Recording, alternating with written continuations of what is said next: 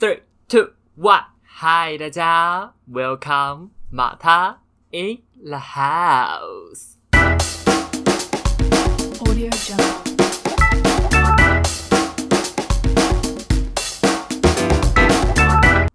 嗨，大家，Long time no see，好久不见了。今天呢是 EP 七了，一转眼非常的快。然后我其实有一阵子没有录音了，大概应该有两周，快三周了吧。然后我的 Podcast 也停更了，我记得两星期吧，因为就是我最这一阵子就是算是今年的低潮期吧。然后我觉得我自己心理的状况没有到特别好，这样子。其实我每年都会有一个算是低潮期，然后通常这个期是我自己印象中通常都是将近快一个一整个月份这样子。那我其实去年跟前年都有某一个月的状况就是比较糟这样，然后我今年呢我还蛮有印象，是我九月多的时候还觉得哇，今年好像就是过得蛮顺的。结果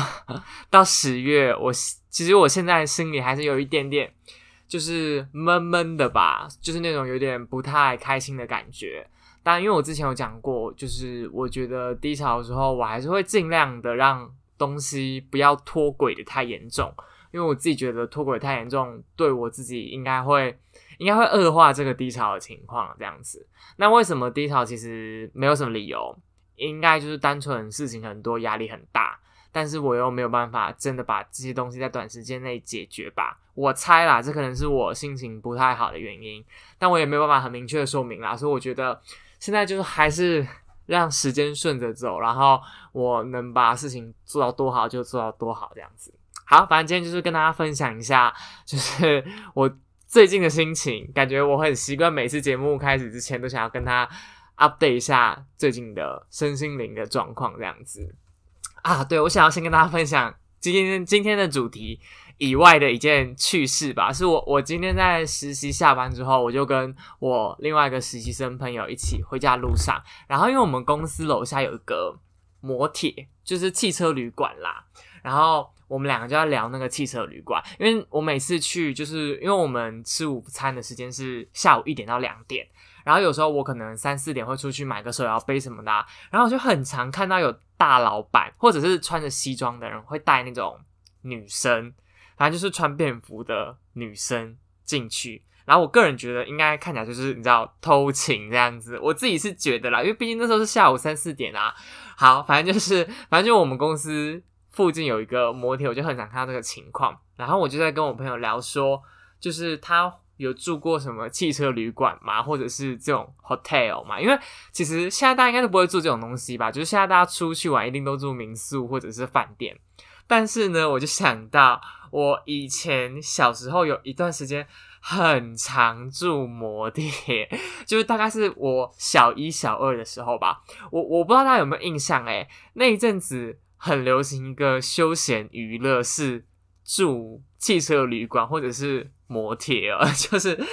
我我我们家那时候会就是全家，然后跟表兄妹他们家或者是堂兄妹他们家包一整个很豪华的那种 hotel 嘛，或者是汽车旅馆，然后就在里面玩呐、然后里面可能还会有什么游泳池啊，然后可以叫很多东西吃这样子。我记得那时候我们家有半年的时期吧，很迷这个算是休闲娱乐这样子，就是不是在。一般来说，我们亲戚都到我们家里吧，或者是某一个亲戚的家里面玩。然后那时候就变成是会去 汽车旅馆或者是 hotel，就是做一模一样的事情。而且我们不是会过夜，我们就是可能下午去，然后晚上睡前就离开这样子。然后，而且我们住桃园的话，然后就会在桃园的。模特还有这样子，就是反正就是，我现在想起来我觉得超怪，我就想说，到底为什么会有这样的一个休闲娱乐？就我可能感觉得出来，它的好处是你可能不用收东西吧，但是就我现在还是没有办法理解，因为那一阵子这个休闲娱乐是真的有啊，然后是有一些杂志会评比很多不同的 motel 啊，它住起来的感觉是什么，它有什么。设备设施什么的，反正我就有一段应该，是我在小二、小三的时候，我们家曾经很着迷于一个这样子的家庭的休闲娱乐这样。我我可是我朋友说他从来没有听过有这一回事。那我不知道大家小时候有没有就是知道这样的一个休闲娱乐啦。所以就是如果你有的话，你可以在留言区跟我分享这样子。反正我自己是觉得蛮好笑的。好，那今天呢，就是大家应该看得出来我的主题是什么吧？就是我想要来跟大家聊聊，说我从小到大的。算是梦想吧，这样子。呃，因为我现在已经二十一岁了嘛，然后我自己觉得我是一个怎么讲，就是我是那种行动派，就是我可能对于我很多喜欢的事情，我都会想要马上去做这样子。所以我其实是会有很多想法，或者是会有很多想做的事情，或者甚甚至是梦想的那种人。我前一阵子就突然想到，应该是我突然翻到，就是我回桃园的时候，我就翻到一个。我小时候写的一本东西，反正那里面 就是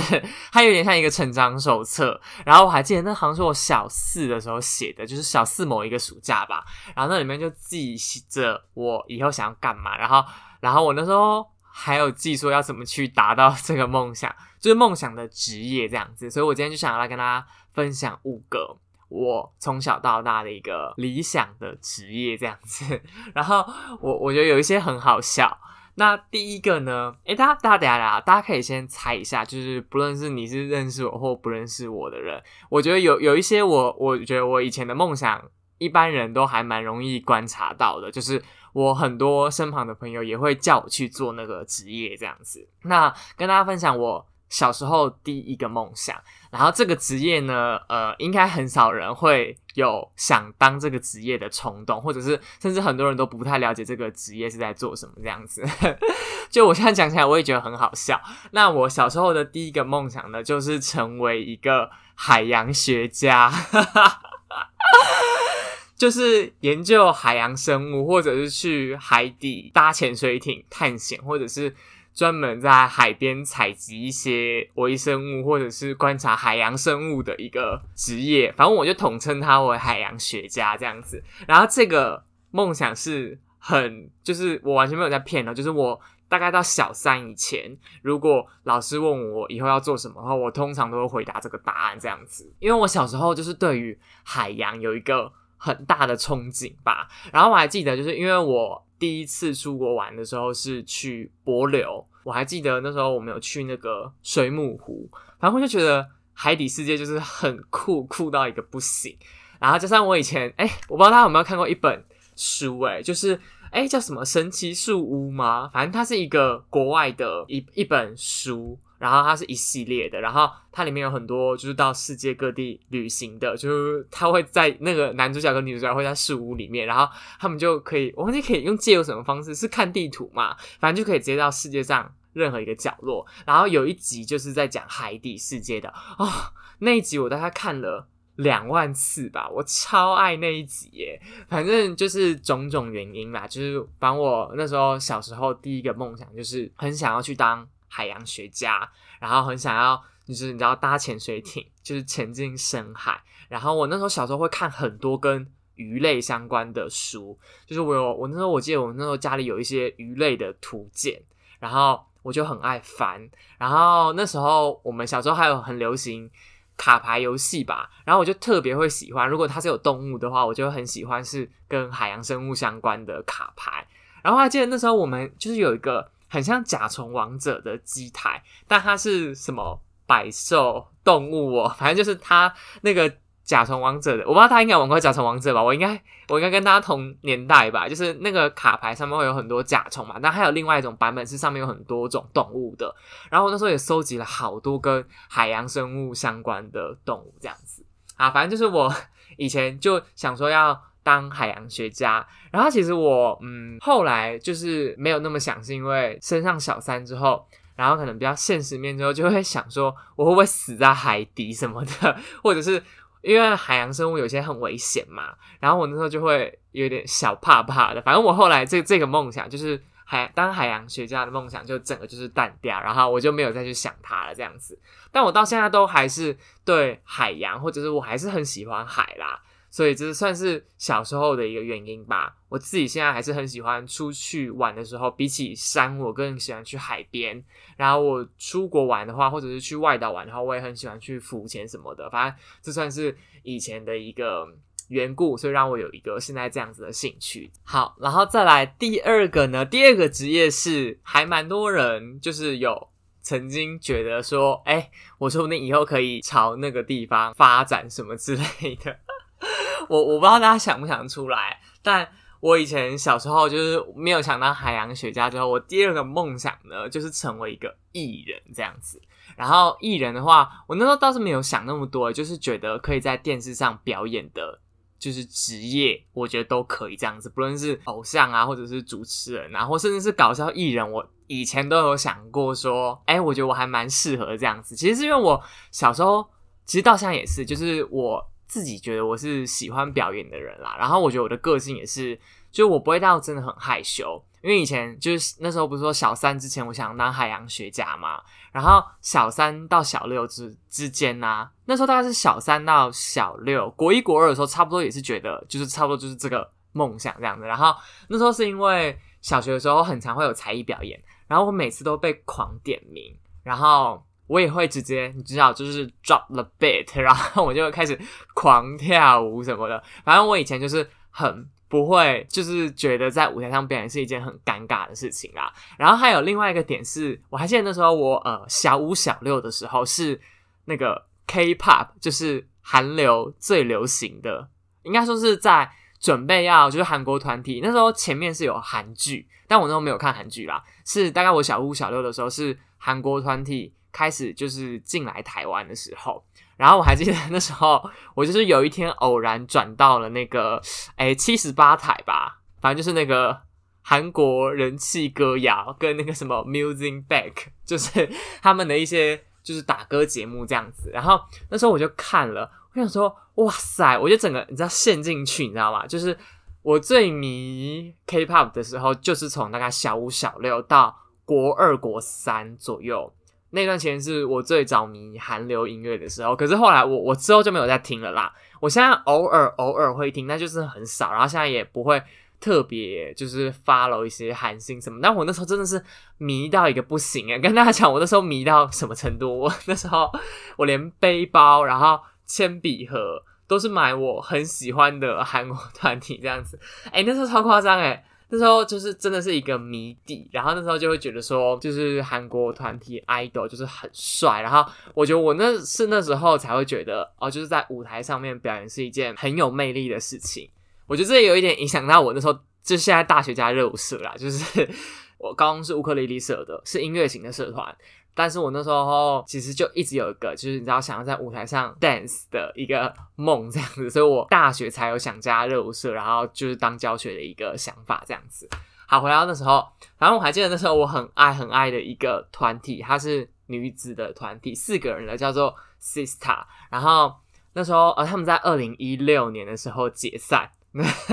我我都记得超级清楚，他们说解散之后我还超级宇宙无敌难过，因为他们的每一张专辑从出道的第一张，二零一零年他们出道到他们解散二零一六的，我每一张专辑我都有买这样子。那时候我真的是迷他们迷到一个就是疯掉，他们所有的综艺节目，因为我其实只有迷就是韩国 idol 那一块，然后就是虽然很多 idol 都去上很多综艺节目，但是我那时候也都没有那么热衷看，但是唯独他们的，我真是看到一个。就是滚瓜烂熟这样子，然后我那时候呃小三、小四、小五啊，就是韩流中毒的时候，然后大概到国一、国二的时候，我都还是蛮喜欢在就是各种场合表演。就是那时候国中有什么歌宿啊，然后什么啊，反正国国小、国中就是很多那种同乐会或者是表演的场合啦。反正那时候我就是很常被推派出去要当那个你知道 C 位 最最浮夸的那个。那时候就是会有想说要当艺人啊，或者是想要在演艺圈发展的那样子的一个感觉。这样，其实我到现在。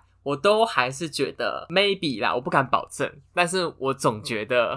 你知道命运会牵引着我，因为我其实现在对主持人这个职业是有一定程度的觉得蛮好奇，然后也会想要去了解这样子。但就是我会摆在心里啦。其实我现在就是做 podcast，我有一方面也是因为我自己觉得主持某个东西、某个广播节目对我来说是蛮有意思也蛮有趣的一件事情。但我现在就是会把它摆在我心里，然后看之后有没有机会去呃朝那个相关的领域去做一点点更深入的了解，然后就再说这样子。好，反正这一个呢，就是我呃小时候的第二个梦想。然后第三个，第三个我其实也很少跟别人讲过，就是。我我我刚刚不说我有五个嘛？然后海洋学家这个我基本上我好像没有跟人提过。第三个啊，偶像这个其实我有，或者是艺人这个，因为跟他分享一件事，就是我还记得有一年我大二的时候，那时候是。我在跟我朋友在那个 B two，就是地下室练舞的时候，然后我就发现我的手机忘在我刚刚搭来学校的公车上，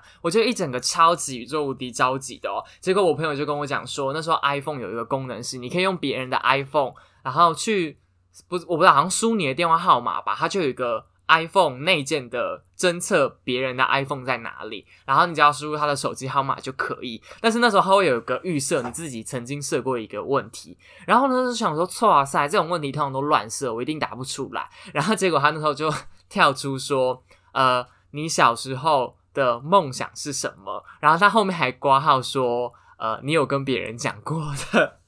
然后那时候看到这个题目的时候，其实我当下有些傻住，大概五秒。然后我就想说，呃，我天天看艺人好了，还真的就是猜对这样子。反正就是这个这个这个梦想嘛，像是我有跟蛮多人提及过，因为那时候也很多人就是有说，然后我就一直有记在心里这样子。然后第三个呢，哦，刚回到刚刚，我第三个其实我没有特别跟很多人讲过，但是我有印象，我有讲过。就是我后来国二、国三、高一、高二的时候，都其实都有想要当老师的梦想，这样子。因为其实我那时候会有这个，就是感觉是因为，呃，我那时候国中的班导，我觉得目前在我的整个求学生涯里面，我觉得我国中那三年的班导是影响我最深的人。就是我那时候国中是念就是自由班，然后那时候我们班就是成绩。很严很严，哎，严的程度大概就是，我不知道大家知不知道有一个图文作家叫洋葱，反正他就是有写他那时候国中时候的那个那个班导的故事，哎，我觉得大家可以去看，我觉得反正我觉得洋葱他的所有影片都超级好看的，然后因为他跟我一样是桃园人，然后我虽然不知道他念哪一所国中，但是因为他那时候有在影片里面提到说他想考的高中就是第一志愿嘛，武林高中。啊，我是念武林高中的，然后那时候我们国中的班也是自由班，所以我们的目标也是武林高中。然后我们的班导严厉的程度就跟他影片里面讲的就是差不多，然后超多事情我们都发生过，就是我甚至还想说会不会是同一个班导，这样就是有发生过什么，就是下课打篮球之类，然后就是被骂什么被就是骂到不行的那种很很严厉的老师会有的一些就是作为啊，他影片提到的里面。我以前都有发生过类似的事情，这样子啊，反正就是因为那个班导很严厉的关系。其实你知道，就我觉得现在回头看，当时那种国中的严厉，其实真的就是对对你好吧。就是毕竟在那个环境下，你也只能就是考更好的成绩，然后去好的高中这样子。那因为那时候那个班导，他其实就是我觉得那种严厉的老师都会有怎么讲，他会有很严格的一面，但是我觉得他相对另外一面，他也会比许多老师来的温柔，或者是。感性许多这样子，因为我们毕业，我国中毕业后的高一、高二、高三都有跟他吃饭，就是就是你知道，就是你已经考上第一志愿，再回去看他的时候，整个感觉就会很不一样。然后其实我后来就是，即便在那么严厉的一个你知道管制下，但我反而觉得，因为这样，所以对整个班级有很深的一个革命情感，然后对于老师也有一些很大的那种你知道感谢之类的。所以其实我那时候就是。嗯，会很想要当一个老师，然后，而且我想要当老师，是因为那时候很多学校老师都不愿意带班，就是他们只想要当专任专科的老师。因为如果你是有带班的话，你就是费用好像不会特别高多少，就是好像是当专科的老师，就是自然，就是只教自然或只教数学、只教国文这样，但是不带普通班的话，你的薪水虽然会比较低，但是。就整体算起来，好像是代班不会比较划算，这样不会赚的比较多。但我那时候就是觉得很酷，就是你知道，你可以跟一个班级，就是你可以培养一整个班，然后跟他们建立一些很深的情感。而且我小时候超爱看《麻辣鲜师》啊，我就觉得就是代班的感觉就会像那样，就是 你会跟一个班级产生很深，然后很紧密的情感，就是很青春热血这样子。所以我其实那一阵子就有想说，如果有以后有机会的话。会想要当老师，然后跟大家分享一下，我那时候最想要当的老师是那个地理地理老师，因为我那时候社会科蛮好的，然后社会三科里面我最好的是地理这样子，然后我那时候又觉得我们的地理老师很厉害，就我们地理老师，我觉得他是一个很有魅力，就是跟学生处的很融洽的那种人，然后那时候以前就想说好。那如果以后有机会的话，我想当一个地理老师，而且我要当那种有带普通班的地理老师，这样。反正那时候就是有这样的一个想法。不过后来升上高中之后，因为我个人觉得高中之后我就有一点偏向独立发展，或者是跟社团发展的比较紧密，所以就跟班级的连接没那么深。然后我觉得这种。而且我自己觉得武林高中，我那时候遇到的班导，我都没有说特别的 match，就是我对他们没有特别的，就是很深的情感啦。然后，所以我自己觉得那时候想当老师的想法也就没有这么强烈了。现在讲完前三个，然后第四个跟第五个是算是我呃开始念大学以来比较，你知道，就是去实习啊，有去工作之后比较多。现实面的感触之后，我就是有在去想的一些我未来可能会想要做的职业。那第四个职业呢，算是我大一大二的时候觉得未来会蛮想做的事情，而且我相信应该很多人都会有这样子的想法。就我那时候想要做的事情，就是开一家咖啡厅，这样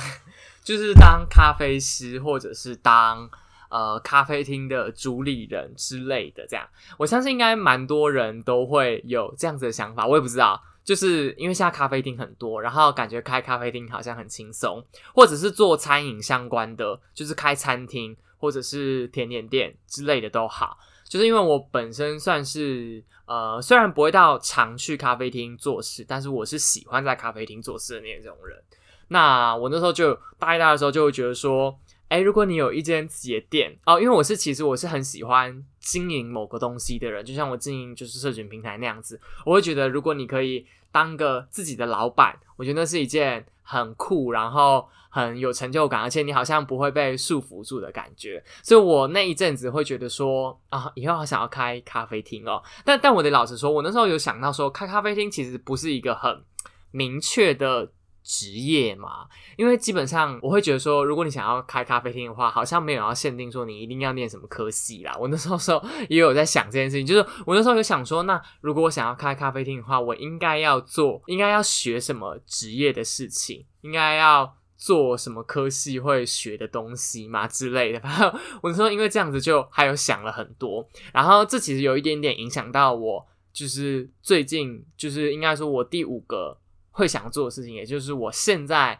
想着我以后可能会想要做的事情是什么？因为那时候想要开咖啡厅的这个算是梦想吧，就是它并没有持续太久。因为我后来就有觉得说，呃，如果我可能呃真的就是一毕业，我不知道可能去贷款，然后开了咖啡厅之后，我在想会不会其实人生就会变得有一点点小无聊，因为就是你得全心全意的投注在这个店上面。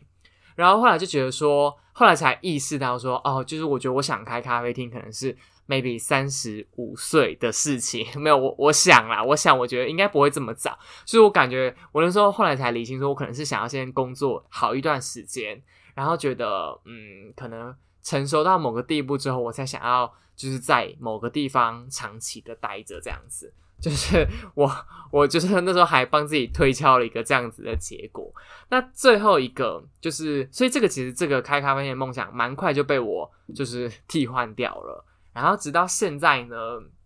其实我现在就是会想要做的，就是觉得以后会做的职业，应该是做一个品牌行销人吧，或者是行销的顾问、品牌的顾问这样子。那也这也是我为什么现在会在一些就是 marketing。然后或者是一些顾问，就是我现在有在外商，呃，卖一些男生精品的公司，我之前有讲过嘛，做那个国际的行销。然后我现在有在医师的顾问品牌做，就是实习这样子。那其实这两个实习，一份是做行销，然后另外一份也是做行销，但是我觉得比较偏向顾问面的东西这样子。那其实我会想要。就是会有这个想法，是因为我前面不是有讲到，说我其实是一个很喜欢经营东西的人。我自己觉得经营就是你要，就是你要经营一个东西、一个品牌、一个产业。行销算是一个蛮基本的东西，因为行销下面其实涵盖了很多很细节的内容。我觉得行销它只能算是一个蛮笼统的统称，就它旗下可能有很多，包括呃品牌面呐、广告面呐。或者是你实际的商品贩售的面啊，或者是一些数据分析的面，它都有。那简单来说，经营一个东西，你可能就是要会行销。那如果你要会行销的话，你可能就是要会这么多不同的面向的技能，你才有办法把一个东西真的传达给，就是你能够吸引到的那些顾客，或者是把原本对你这个东西不了解的人吸引过来，这样子。反正我觉得经营这个东西是很有趣的，然后也是，就是我目前现阶段觉得。未来是可以好好去怎么讲学习，然后发展，甚至在这个产业里面工作。然后我自自己会比较倾向在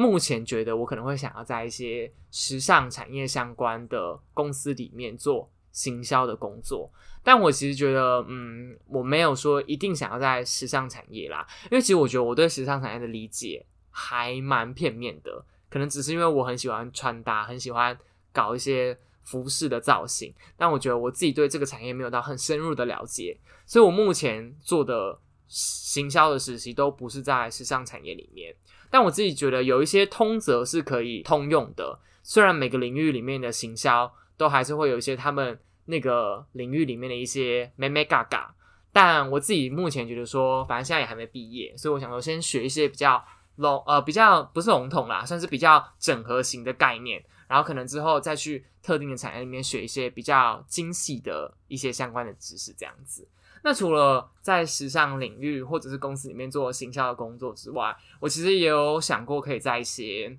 怎么讲快消品或者是物流业做行销，或者是在一些内装、装潢、室内设计业里面做行销，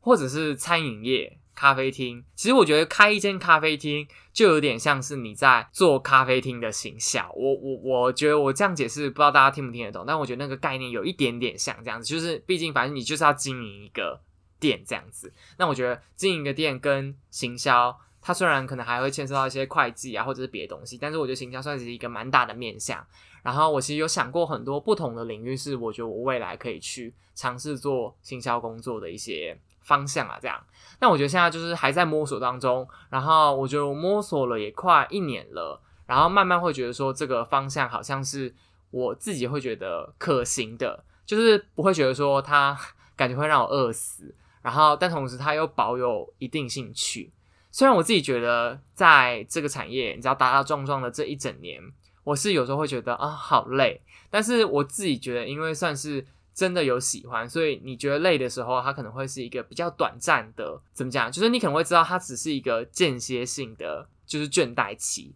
就像是我可能每年都会有一些时候是比较低潮的那样子的感觉，就会你你会明白说，你不会因为最近觉得累，所以就想要退出这样子。我觉得这是一个怎么讲？你在摸透一些。你内心深处的想法之后，如果你真的找到了一个你喜欢的东西，你理当你应该会有这样子的感觉，就是你会对这个东西有蛮大程度的喜好，但是绝对不会是百分之百的喜好，因为我其实觉得百分之百的喜好有点可怕，就是我不知道有什么事情是可以做成那样子。我自己觉得，你如果你真的会会喜欢一件事情的话，你应该是会有喜欢跟讨厌的成分，它都应该要在，我觉得它才会达到一个呃正常应该要有的平衡，或者是可以让你。真的走得够长远的理由吧，因为我觉得如果你只有纯喜欢的话，那有一天你可能会就是忘记你喜欢他的理由是什么。但是如果你有讨厌他，或者是会有你觉得疲倦的一面的话，你其实才可以去提醒说你当初为什么会喜欢这个领域的。原因在哪里？理由是什么？